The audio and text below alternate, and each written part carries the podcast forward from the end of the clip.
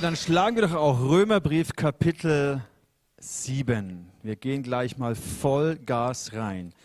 Den ersten sechs Kapiteln, da wird so die Grundlage gelegt von dem Verständnis über Gerechtigkeit. Was bedeutet Gerechtigkeit? Und vielleicht kann man das ganz kurz zusammenfassen in dieser Aussage.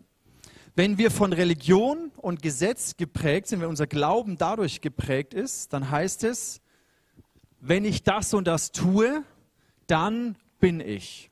Das kannst du auf viele Sachen übertragen. Wenn ich alle Gebote halte, wenn ich ein gut, als guter Christ mich so und so verhalte, wenn ich das und das tue, dann bin ich.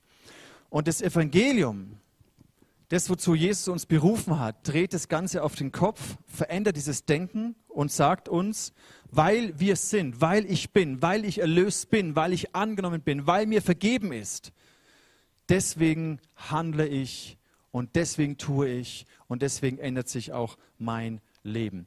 Wir haben euch hier eine Schatztruhe mitgebracht. Und in dieser Schatztruhe werden wir an jedem Sonntag so verschiedene Symbole herausholen und mit euch entdecken. Und mein Wunsch und mein Gebet ist, dass diese Schätze auch ganz persönlich für dich zu Schätzen und zu Reichtümern des Wortes Gottes werden. Wir beginnen heute mit der Frage oder der Aussage, warum ich denn tue, was ich eigentlich nicht will. Es ist ein Dilemma, das du wahrscheinlich kennst, dass du weißt, was richtig ist oder das Empfinden dafür hast, was gut und was richtig ist, aber irgendwie passiert es dir und mir, wir sind da alle in einem Boot, dass wir dennoch immer wieder die Dinge tun, die ich eigentlich gar nicht möchte. Wir beginnen mit dem Gedanken, was es heißt, frei vom Gesetz zu sein. Und da starten wir im Römer Kapitel 7, Vers 1. Ich lese euch ein paar Verse vor. Ihr dürft ja gerne selber mitlesen. Ich lese aus der Hoffnung für alle Übersetzungen. Du kannst aber deine Übersetzung für dich hernehmen. Meine lieben Brüder und Schwestern, ihr kennt doch das Gesetz. Also er spricht hier zu Christen, die bereits, sage ich mal, gelehrt sind. Juden und Heidenchristen, die im Gesetz gelehrt sind. Dann wisst ihr ja auch, dass es für uns Menschen nur Gültigkeit hat, solange wir leben. Also relativ simpel, aha klar, ein toter Mann zahlt keine Steuern. Ja, hast du mir überlegt? Klar, ne? Ein Toter zahlt keine Steuern, solange du lebst. Gilt dieses Gesetz, zahlst du Steuern dein Leben lang. Wenn du stirbst, zahlst du keine Steuern mehr. Also, wir wissen ja, ein Gesetz hat nur Gültigkeit, solange wir leben. Was bedeutet das? Eine verheiratete Frau, Paulus nimmt uns jetzt in ein Bild mit hinein, in eine Illustration. Eine verheiratete Frau zum Beispiel ist an ihren Mann durch das Gesetz so lange gebunden, wie er lebt. Stirbt der Mann, dann ist sie von diesem Gesetz frei und kann wieder heiraten. Macht Sinn. Vers 4. Genauso wart auch ihr gebunden und zwar an das Gesetz. Aber ihr seid davon befreit worden, als Christus am Kreuz für euch starb. Und jetzt gehört ihr nur noch ihm, der von den Toten auferweckt wurde. Nur so werden wir für Gott Frucht bringen, das heißt, leben, wie es ihm gefällt. Okay, wir machen hier mal einen kurzen Punkt. Wir lesen gleich noch einiges weiter. Grundsätzlich, Paulus spricht hier über das Gesetz und darüber, dass wir mit dem Gesetz an das Gesetz gebunden sind. Und dann gebraucht er dieses Bild einer Frau, die verheiratet ist und durch das Gesetz, durch die Heirat verbunden, gebunden, gebunden hört sich so ein bisschen negativ an, aber verbunden ist. Hier möchte ich kurz innehalten. Paulus sagt, jeder Mensch, das Gesetz hat Gültigkeit. Und für uns zu realisieren, egal ob du aus einem christlichen Kontext, aus einem jüdischen Kontext oder aus einem komplett nicht christlichen Kontext kommst, jeder Mensch lebt unter einem Gesetz. Mach dir darüber mal kurz Gedanken. Jeder Mensch lebt unter einem Gesetz. Die Juden wurden erzogen in dem Gesetz des Mose.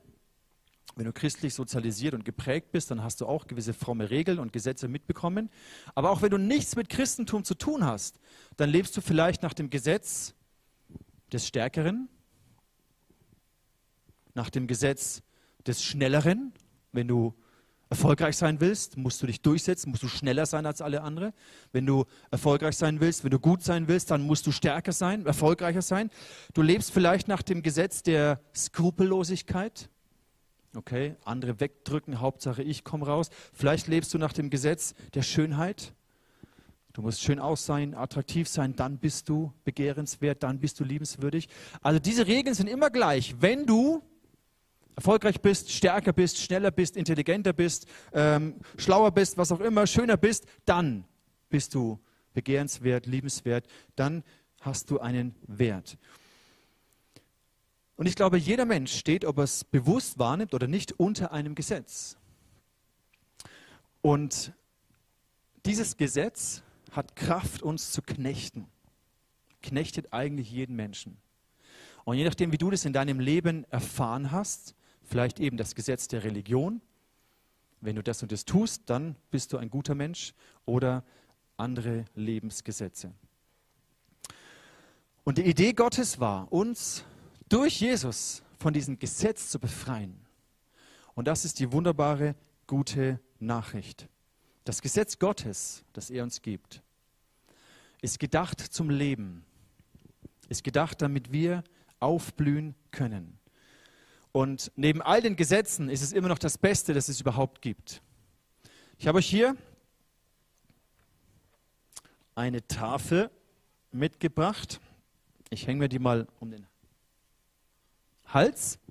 Da stehen zehn römische Zahlen drauf und diese Schiefertafel symbolisiert die zehn Gebote. Also die Gebote, die Gott uns durch Mose gegeben hat, sowas wie ich bin der Herr dein Gott, du sollst keine anderen Götter neben mir haben. Du sollst den Namen des Herrn deines Gottes nicht missbrauchen. Du sollst deine Eltern ehren. Du sollst den Sabbat halten. Du sollst nicht stehen, du sollst nicht lügen, du sollst nicht die Ehe brechen. Übrigens heißt es auch, du sollst keinen Sex haben außerhalb eines Ehebundes. Klammer zu, aber es ist ein anderes Teaching.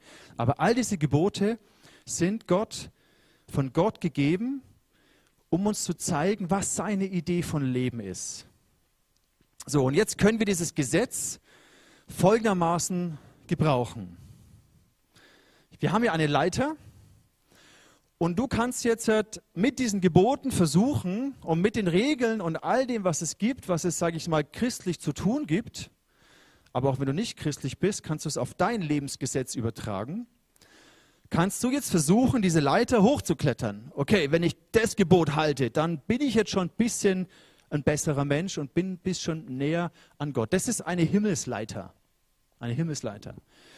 Und die Idee ist, ich kann das Gebot nehmen und damit hoch zu Gott mich hinarbeiten, hindienen oder hin äh, befolgen. Und man kann es, je nachdem, ganz schön weit führen. Ja, man kann auch weit kommen damit und das Gefühl haben, boah, ich bin echt ein guter Mensch. Also was ich alles halte und wie gut ich eigentlich bin, moralisch sehr, sehr top. Aber all das ist letztendlich ein lächerlicher, schwacher Versuch, der zum Scheitern verurteilt ist. Und egal welches Gesetz du nimmst, wenn du dein Lebensgesetz hernimmst und dadurch versuchst, jemand zu sein, dir Wert, dir Würde, dir Sicherheit, dir Liebe, dir Anerkennung, was auch immer zu beschaffen, ist das zum Scheitern verurteilt. Gottes Idee war es gar nicht, dass wir mit den Gesetzen die Leiter hochklettern weil wir wissen, wir gehen einen Schritt hoch und sacken wieder fünf Schritte runter, dann wieder drei Schritte hoch, dann wieder fünf Schritte zurück, dann wieder zehn Schritte hoch, wenn wir gerade eine gute Phase haben, dann wieder drei Schritte zurück. Es ist jämmerlich. Es funktioniert nicht. Das war nicht die Idee Gottes, warum er uns das Gesetz, die Gebote gegeben hat. Paulus sagt, wir sind jetzt nicht mehr mit dem Gesetz verheiratet. Wir sind nicht mehr mit dem Gesetz verbunden sondern wir sind mit Christus verbunden. Wir sind mit Christus verheiratet sogar. Also, was wir feststellen, ist schon mal, es gibt nur diese zwei Optionen. Entweder du bist unter diesem Gesetz oder unter irgendeinem anderen Gesetz, das du dir halt rausgesucht hast, oder du bist frei durch Jesus. Du bist mit Christus verbunden. Es gibt kein Single-Leben bei Gott. Du bist nicht alleine. Entweder bist du unter irgendeinem Gesetz oder du bist mit Christus verbunden. Und was mit Christus verbunden, was das bedeutet, ist, Paulus sagt es hier, dass wir einem anderen gehören, dass wir dem gehören, der von den Toten auferweckt wurde. Hier im Vers 4. Um einem anderen zu gehören. Was bedeutet es? Es bedeutet nicht, okay, dieses Leiterprinzip hat nicht funktioniert. Gebote sind, brauche ich nicht mehr, sind veraltet, schaffe ich sowieso nicht. Also lege ich die lieber weg, weil sie gar keine Relevanz mehr für mich haben, weil ich ja frei bin, vermeintlich frei bin. Also kann ich ja leben, wie ich will und Gott vergibt mir ja und ich komme am Ende in den Himmel, alles gut. Das war nicht die Idee von Paulus. Warum betont er das, dass wir mit Christus verbunden sind? Das bedeutet, wenn du mit jemandem, wenn du verliebt bist, wenn du jemand liebst, wenn du sogar verheiratet bist, ja, dann bedeutet das eine gewisse Einschränkung, aber oder ein gewisses, ein gewisser Verlust an, an deiner Unabhängigkeit. Du kannst nicht mehr einfach alleine entscheiden. Kannst du schon, aber dann wird deine Ehe relativ schnell den Bach runtergehen. Sondern du bist jetzt mit einer anderen Person verbunden. Aber die Liebe, die Liebe hat dich dazu gedrängt. Du hast es entschieden. Und deswegen empfindest du das nicht als Last oder als Einengung, sondern du freust dich darüber. Du freust dich über das Ja zu dieser einen Person und über die zigtausenden Nein zu so vielen anderen Personen. Das heißt, in einer guten Ehe ist das Leben geprägt durch die Wünsche, durch die Sehnsüchtige, Sehnsüchte.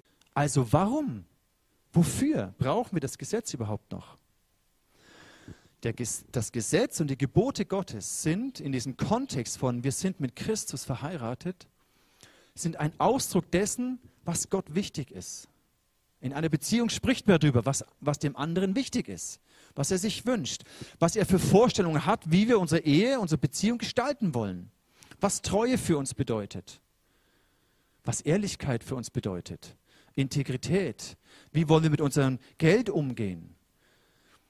Und die Bibel, die Gebote Gottes sind ein Ausdruck dessen, was Gott wichtig ist, was ihm Freude bereitet, worüber er sich freut, wie er sich unsere Beziehung vorstellt. Gott liebt Ehrlichkeit, er liebt Reinheit, er liebt Großzügigkeit, er liebt Wahrhaftigkeit. Aber die Motivation wird jetzt eine komplett andere. Die Bibel gibt uns so viele, die Gebote Gottes geben uns so viele Ansätze, Gott unsere Liebe zu bekennen, Gott auszudrücken, wie wichtig er uns ist. Stell dir folgende Situation vor. Deine Tochter hat einen Freund. Also ich stelle mir das jetzt mal so vor. Brauche ich noch ein bisschen dazu. Aber deine Tochter hat einen Freund und ist ein cooler Typ und dieser Freund möchte jetzt deiner Tochter eine Freude machen und er, er kennt sie noch nicht so richtig gut. Na? Und was macht er? Er ist ein schlauer Fuchs. Das habe ich auch gemacht. Er fragt den Bruder, den großen Bruder und sagt, hey, sag mal, womit kann ich deiner Schwester, meiner Freundin, echt eine Freude machen? Mag die Blumen, mag die Essen, mag die chinesisch oder thailändisch oder, oder Asia, also was, womit kann ich ihr eine Freude machen? Was wünscht sie sich zum Geburtstag? Mag die Rosen oder Tulpen oder, ne? Wie kann ich denn deiner Schwester ausdrücken, dass ich sie liebe? Und dann kommt der Bruder und sagt, okay, pass auf, hier, ich schreibe dir ein paar Sachen auf, hier, hast eine Liste von, von ein paar Ideen, ja, damit kannst du ihr eine Riesenfreude machen. Und das ist so eine andere Haltung, wenn du das verstehst, die, die, diese Liste, die der große Bruder dir gibt, wenn du die Gebote Gottes siehst als so eine Liste, womit du Jesus ausdrücken kannst, dass du ihn liebst. Deswegen habe ich euch hier einen Blumenstrauß mitgebracht. Ja, bisschen romantisch. Das heißt,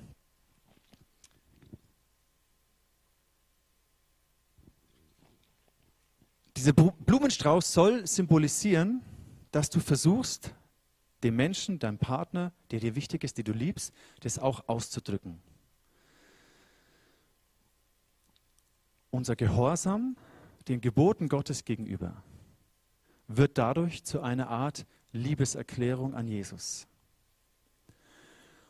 Und ihr merkt, es ist das ist ein kompletter Unterschied, ob ich versuche, mit den Geboten hier die, die Leiter hochzuklettern, damit ich vor Gott angenommen und geliebt bin, oder ob ich in diese Liebesbeziehung mit Jesus eingetaucht bin und, Und jetzt lebe ich mein Leben und gestalte mein Leben und ordne meine Prioritäten und ändere mein Denken,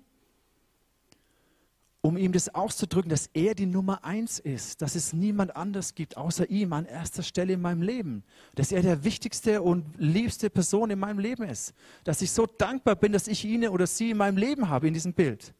Und dann wird dieser Blumenstrauß nicht ein, eine Knechtschaft, ich muss jetzt hier irgendwie meinen Partner glücklich machen, damit der mich ja nicht verlässt, dann ist die Beziehung eh schon am Arsch, sondern ich gebe mir Mühe und ich versuche, das herauszufinden, was dich glücklich macht und womit ich dich ehren kann und womit ich dir meine Liebe zeigen kann.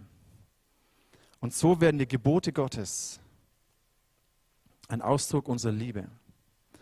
Die Motivation ist nicht mehr Angst vor Strafe, Angst vor Distanz, Angst vor Verdammnis, sondern die Motivation ist dankbare Freude und Liebe Gott gegenüber.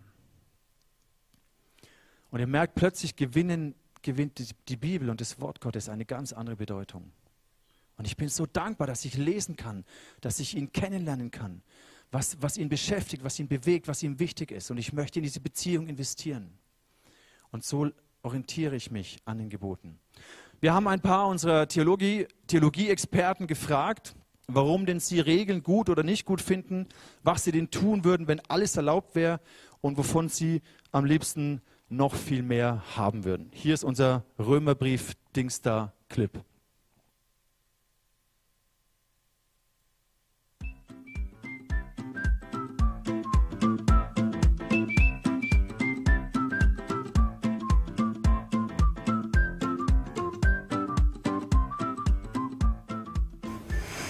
Will ich alles machen, was ich will. Äh, die ganze Zeit Playstation spielen. Ja. Fernsehen gucken. Äh, und Lego spielen. Und den Nein, das ist eine dumme Frage. Fußball spielen. Mit meinen Freunden spielen.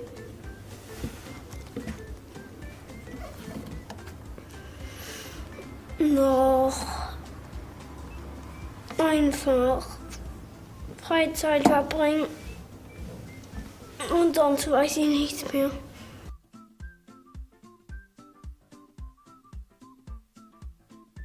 Ähm, das sind so Sachen, die man nicht, Sachen, die man nicht machen darf.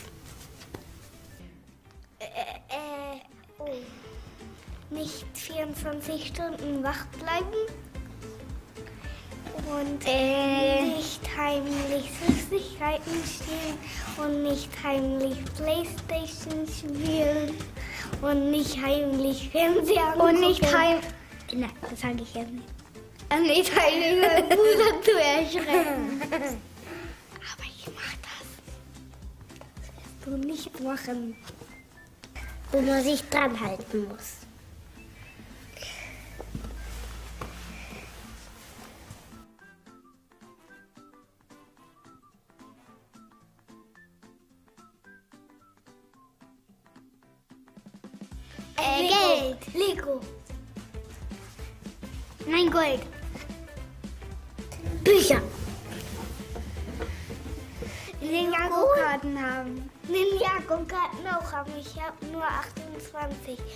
Irgendwas mit 300. Geschenke.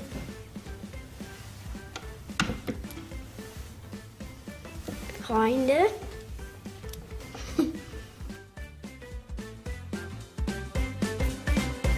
Yes, woo. sehr cool. Danke an das Creative Team und die Eltern und die Kids für diese einfühlsamen Worte. So, ehrlich? So ist es halt. So, lass uns weiterschauen. Der erste Gedanke war jetzt, wie wir einen neuen Bezug zum Gesetz finden können. Dass es unsere Herzensmotivation komplett verändert, wenn es nicht mehr die Himmelsleiter ist, sondern der Ausdruck unserer Liebe Gott gegenüber. Jetzt kommt Paulus auch hier an diesem Punkt, Vers 7. Was sollen wir denn jetzt nun sagen, sagt er. Was ist denn jetzt die Aufgabe des Gesetzes? Warum brauchen wir es dann noch? Oder wie hilft es uns in diesem Prozess? Und in Vers 7 sagt es, soll das nun etwa bedeuten, dass das Gesetz sündig ist? Also in diesem Denkweise hier, hier hochzuklettern? Ist es denn schlecht? Ist es denn sündig? Und Paulus sagt, nein, natürlich nicht. Ja, ich verstehe die Frage, aber nein, trotzdem nicht. Wozu ist das Gesetz da? Und Paulus geht weiter, indem er sagt, es ist doch so, ohne die Gebote Gottes hätte ich nie erfahren, was Sünde ist. Würde es dort nicht heißen, du sollst nicht begehren, so wüsste ich nicht, dass mein Begehren Sünde ist. Also die Gebote sind wichtig zu verstehen, was ist dir wichtig, Gott? Wie hast du dir Leben gedacht? Und wodurch wird Leben zerstört? Das heißt, die Bibel gibt uns eine Definition von diesen Dingen, die sie Sünde nennt, die uns trennen von Gott, die uns trennen voneinander, von unseren Mitmenschen, die Leben zerstört.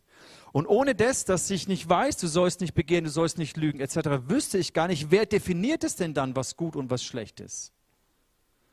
Weil in gewissen Kulturen wird nicht das intuitiv, was wir intuitiv für gut oder schlecht erachten, wird in anderen Kulturen überhaupt nicht als gut oder schlecht erachtet. Also wer definiert denn dann, was gut und was schlecht ist, was richtig ist? Und da gibt uns die Bibel einen Maßstab und eine Orientierung.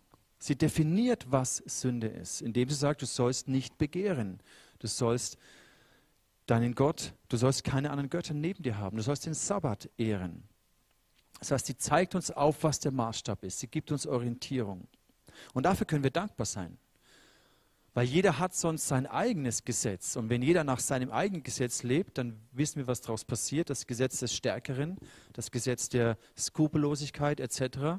Und die Starken beherrschen die Schwachen und Leben wird zerstört. Also die Bibel zeigt uns auf, was die Idee Gottes von Leben ist. Und Paulus geht aber noch weiter.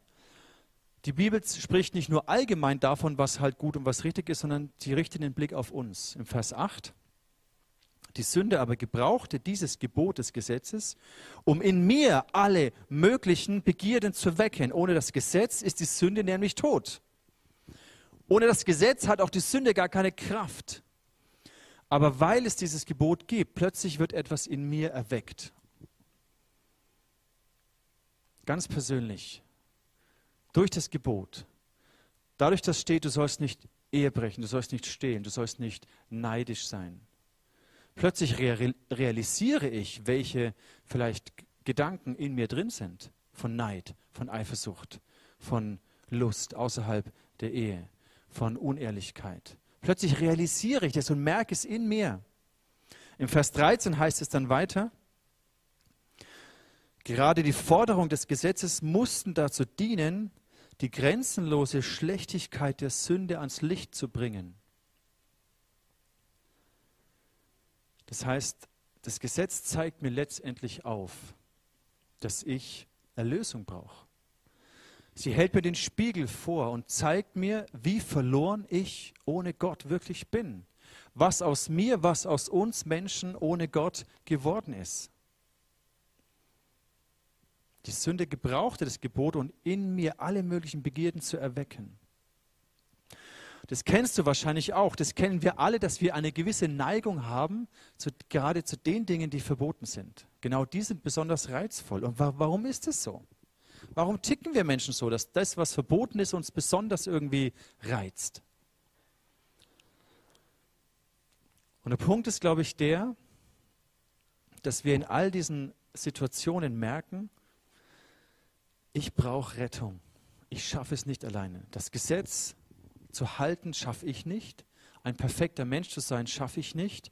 Egal welches Gesetz du dir ausgesucht hast, es wird nicht, es wird scheitern. Wenn du durch das Gesetz versuchst, deinen Wert, deine Sicherheit, deine Liebe, all das zu definieren, es wird scheitern. Und oberflächlich gibt es diese Motive von, wow, ich will das auch haben, oder ich will das nicht tun. Da ist Gier, da ist Lust, da ist Wut, da ist Stehlen, Morden, Ehebrechen. Aber tief drunter ist häufig dieses tiefere Motiv, ist eigentlich wollen wir selbst so sein wie Gott. Eigentlich wollen wir diejenigen sein, die bestimmen können, was richtig und was falsch ist. Das ist diese, damit hat die ganze Sünde begonnen, dass, der, dass die Schlange Adam und Eva verführt hat und gesagt hat, hey, wenn ihr von dieser, von dieser Frucht isst, dann werdet ihr sein wie Gott. Und dieses Verlangen, selbst zu definieren, was ich für mich richtig und falsch finde, selbst entscheiden, unabhängig zu sein, mein eigener Gott zu sein, das ist im Kern hinter all diesen anderen Begierden, die die Sünde in uns erweckt. Und dann passiert genau das, wie es Paulus weiter beschreibt, dass die Gebote Gottes, die eigentlich Leben bringen sollen, die eigentlich dazu gedacht waren, zu zeigen, wie Leben funktioniert. Diese Gebote bringen mir den Tod. Im Vers 10 heißt es, so hat mich Gottes Gebot, das den Weg zum Leben zeigen sollte, letztendlich mir dem Tod ausgeliefert. Denn die Sünde benutzte es, um mich zu betrügen. Die Gebote, die mir eigentlich Leben bringen sollten, brachten mir nun den Tod. Es bleibt also dabei, das Gesetz selbst entspricht Gottes Willen. Jedes einzelne Gebot ist heilig, gerecht und gut. Und Paulus führt uns hier rein in dieses Dilemma. Das, das, was von Gott gedacht hat, diese ganzen Gebote und Regeln und Gesetze, die zum Leben gedacht waren, ich eigentlich merke, wie, wie ich die nicht, nie, niemals halten kann. Und die Sünde hat es benutzt, um mich zu täuschen, um mich zu betrügen und hat mir den Tod gebracht. Das ändert aber nichts an der Tatsache, dass die Gebote Gottes gut sind, dass sie richtig sind, dass sie heilig sind. Und wenn man so in diesem Bild bleiben möchte von Tod, dann ist wie die Sünde ist der Mörder und sie benutzt diese Waffe. Und das Gute daran ist aber, dass wir daran erkennen, dass wir es selber nicht schaffen. Dass wir Gott brauchen, dass wir einen Retter brauchen. Und in den nächsten Versen nimmt Paulus uns in dieses Dilemma, in diesen Kampf, in diesen inneren Kampf mit hinein. Mit dieser Frage, warum tue ich dann immer genau das, was ich eigentlich nicht will? In Vers 14, das Gesetz ist von Gottes Geist bestimmt. Das wissen wir genau. Okay, klar, das ist gut. Aber ich bin nur ein Mensch und der Herrschaft der Sünde ausgeliefert, schreibt Paulus sogar. Ich verstehe ja selbst nicht, was ich tue. Das Gute, das ich mir vornehme, tue ich nicht. Aber was ich verabscheue, das tue ich. Bin ich mir aber bewusst, dass ich falsch handle, dann stimme ich Gottes Gesetz zu und erkenne an, dass es gut ist. Das aber bedeutet nicht, das aber bedeutet, nicht ich selbst tue das Böse, sondern die Sünde, die in mir wohnt, treibt mich dazu. Das sind jetzt schon echt schwierige Verse, vor allem dieser letzte Absatz, den finde ich schon herausfordernd zu sagen, ja, pff, die Sünde, die in mir wohnt, die treibt mich ja dazu. Damit kannst du schnell auch das hernehmen und irgendwie die Verantwortung von dir wegschieben und sagen, ja, pff, gut, ich bin halt so. Kann ich ja auch nichts machen. Und damit gibst du die Verantwortung ab. Und dann nimmst du vielleicht als Ausrede, ja gut, ich komme eh in den Himmel und es ist ja alles Gnade und ich kann so leben, wie ich will. Also nutze ich doch den Spaß, der sich mir bietet. Aber das ist so viel zu kurzsichtig gedacht. Wir müssen realisieren, dass die Gebote Gottes sind ja, um Leben zu fördern.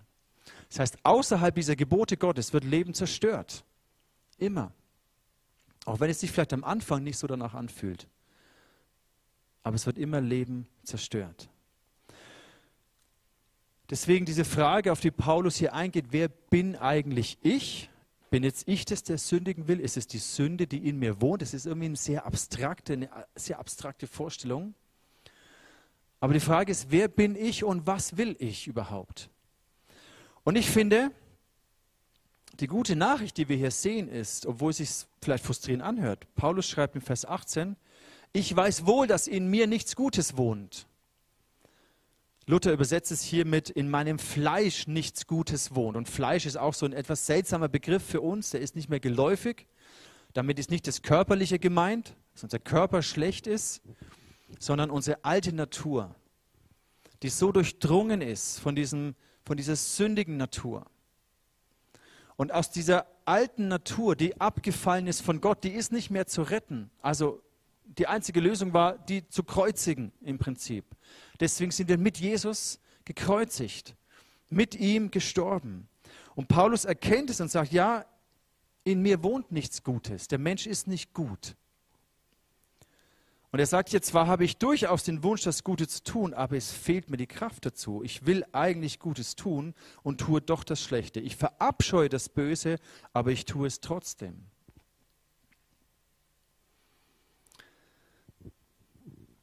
Gottes Plan ist, dass er mit uns immer mit unserem Herzen beginnt. Er möchte unser Herz verändern, unsere Identität, den Kern unseres Wesens verändern. Er möchte uns nicht nur ein paar Verhaltensregeln antrainieren, die wir äußerlich umsetzen, damit wir gute, fromme Menschen werden, sondern Gott möchte an den Kern unseres Wesens, unserer Natur, da setzt er an. Und der erste Schritt ist schon mal zu erkennen, ich brauche Rettung. Ich schaffe es nicht. Ich kann mich nicht selbst verbessern. Ich kann nicht selbst, ich kann vielleicht moralisch nach meinen Maßstäben besser oder schlechter leben, als ich vielleicht andere beurteile. Und dann fühle ich mich besser. Aber ich kann mich niemals auf dieser Himmelsleiter hoch zu Gott bewegen. Ich kann niemals den Maßstab Gottes von Gerechtigkeit erfüllen. Darüber haben wir vor einem Jahr ausführlich gesprochen. Ich schaffe es nicht. Und das zu erkennen, ist schon mal ein erster guter und wichtiger Schritt. Und Paulus sagt hier, dieser Prozess der Heiligung, da stehen wir als Christen in diesem Dilemma. Das Böse, das ich eigentlich nicht tue, das ich eigentlich verabscheue. Der gute Schritt ist schon mal, dass ich das erkenne, dass ich es überhaupt verabscheue. Dass ich weiß, es ist nicht das, was Gott sich gedacht hat. Das ist schon mal der erste gute Schritt. Und Paulus zeigt uns auf, dass wir in einem Prozess der Heiligung und der Veränderung leben. Die letzten Wochen haben wir uns angeschaut, dass der Heilige Geist in uns arbeitet, damit wir immer mehr verändert werden und unser Lebensstil Jesus ähnlicher wird. Und in diesem Prozess stehen wir. Und im Vers 21 geht Paulus weiter und sagt, ich mache also ständig dieselbe Erfahrung. Das Gute will ich tun, aber ich tue unausweichlich das Böse. Ich stimme Gottes Gesetz aus tiefster Überzeugung und mit Freude zu. Überleg mal hier kurz einen Moment. Kannst du das auch von dir sagen? Vielleicht hast du bisher immer das Gesetz und die Gebote als diese Himmelsleiter gesehen und gedacht, hey, okay, pff, das ist viel zu anstrengend, schaffe ich sowieso nicht, also lasse ich es lieber gleich bleiben. Aber Paulus möchte uns hier an den Punkt führen, wo wir sagen, ja, ich stimme Gottes Gesetz aus tiefster Überzeugung und mit Freude zu. Vers 22. Bloß weil ich die Gebote und das Gesetz nicht halten kann, heißt es nicht, dass es erstens mal keine Relevanz hat und zweitens mal, dass ich es vergessen kann, sondern Paulus sagt doch, ich stimme dem zu. Aus tiefster Überzeugung und sogar mit Freude.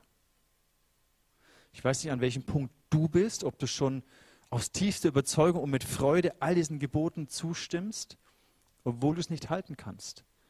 Aber auch das ist ein wichtiger Schritt zu erkennen, es geht nicht darum, dass ich das alles halten muss, um vor Gott angenommen zu werden, aber es gibt mir einen Maßstab.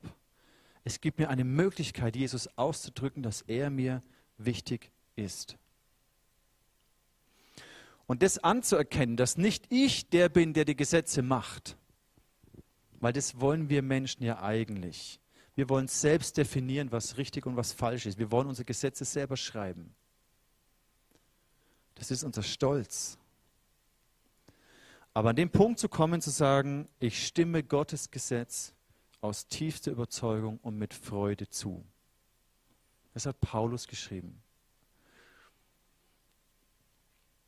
Und dann beschreibt er dieses Dilemma, Vers 23, dennoch handle ich nach einem anderen Gesetz, das in mir wohnt. Das Gesetz kämpft gegen das, dieses Gesetz kämpft gegen das, was ich innerlich als richtig erkannt habe.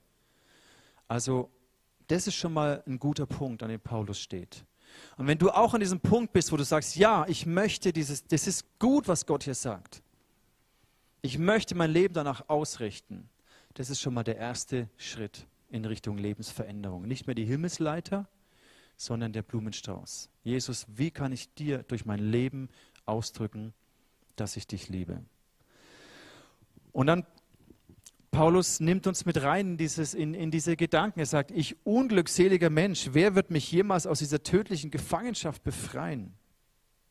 Gott sei Dank, durch unseren Herrn Jesus Christus bin ich bereits befreit. So befinde ich mich in einem Zwiespalt. Paulus ist da extrem ehrlich. Ich befinde mich in einem Zwiespalt. Mit meinem Denken und Sehnen folge ich zwar dem Gesetz Gottes, aber mit meinen Taten dem Gesetz der Sünde. Wir machen jetzt hier mal einen Punkt. Und ich möchte dich ermutigen, das nochmal für dich auch zu, zu lesen und selber zu bewegen. Als allererstes deine Haltung zu den Geboten Gottes zu hin, hinterfragen, zu überdenken. Zweitens zu überlegen, ja, anscheinend ist es wirklich so, dass ich Rettung brauche, dass ich einen Erlöser brauche. Und drittens dir zu überlegen, ob du wirklich mit tiefster Überzeugung und Freude diesem Gesetz Gottes zustimmen möchtest. Es geht dann weiter die nächsten Wochen, Kapitel 8, wo Paulus uns in eine neue Art zu leben hineinführt. Er lässt uns am Ende von Kapitel 7 so in der Luft hängen. Er sagt, ja, eure Kämpfe, eure Gedanken, die kenne ich auch. Das Dilemma habe ich, Paulus, das Dilemma haben wir alle. Aber es ist ein gutes Dilemma. Das ist ein gutes Dilemma. Es ist ein guter Konflikt und Kampf in uns. Weil es führt uns an diesen Prozess, wo wir Schritt für Schritt mit Jesus gehen und verändert werden. Aber es beginnt damit, dass wir uns von der Himmelsleiter verabschieden, das Gesetz aber dennoch, die Gebote Gottes dennoch annehmen, entdecken wollen. Aus tiefster Überzeugung uns darüber freuen können, dass Gott uns diese Gebote gegeben hat. Als ein Maßstab für unser Leben ohne den Zwang und den Druck, den die Himmelsleiter auslöst, aber mit einer Dankbarkeit und mit einer Freude, Jesus das ausdrücken zu können. Lass uns doch gemeinsam innehalten und beten und du kannst so in deinen Gedanken selber Jesus formulieren, was das Wort Gottes, seine Gebote, seine Gesetze für dich bedeuten.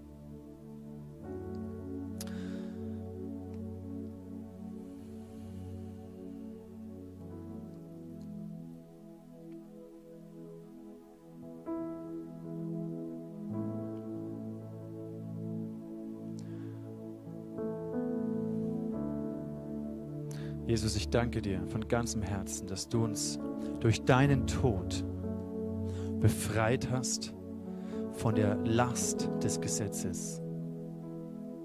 Als eine Methode, um uns Gott zu nähern, um Vergebung zu bekommen, sondern durch deinen Tod haben wir Gnade empfangen.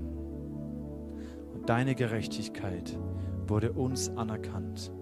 Und unsere Schuld und unsere Strafe hast du getragen. Dafür danken wir dir von ganzem Herzen. Und Jesus, ich bete für jeden Einzelnen, der einen, ja, wie eine, eine Abneigung für all diese Gebote hatte, für die Worte Gottes, weil es ihn überfordert hat. Dieser Religionsdruck, ich muss irgendwie alles tun, damit ich bin. Ich spreche Freiheit über dir aus. Du bist frei von dem Gesetz als die Möglichkeit, von Gott angenommen zu werden. Du bist frei von der Himmelsleiter-Mentalität. Und ich möchte dir zusprechen, umarme die Gebote Gottes. Freu dich über diese Gebote und Gesetze Gottes, weil du nicht mehr, weil du dadurch Jesus zeigen kannst, was er dir bedeutet. Und wenn du möchtest, dann halt inne und, und mach das für dich fest. Sag Gott, ich danke dir ich danke dir für das Gebot, den Sabbat zu halten, die Ehe zu heiligen, meine Sexualität in einem heiligen Rahmen zu leben. Ich danke dir für das Gebot, dass du uns zeigst, wie Leben gedacht ist. Ich danke dir dafür. Und ich danke dir auch, Gott, dass du nicht nur Verhaltensweisen an uns ändern möchtest, sondern unser Herz änderst. Und Jesus, durch dich sind wir neu da hat etwas Neues begonnen. Wir sind mit Jesus durch die Taufe, haben wir eine neue Identität bekommen, einen neuen Namen. Und dieses neue Leben in uns, Ja, es steht manchmal im Konflikt mit den alten Denkweisen und Mustern und Verhaltensweisen. Aber Heiliger Geist, durch dich können wir dieses neue Leben auch entdecken. Und da bitte ich dich, nimm uns mit hinein, Heiliger Geist, nimm uns mit. Was heißt es, von dir geleitet zu leben?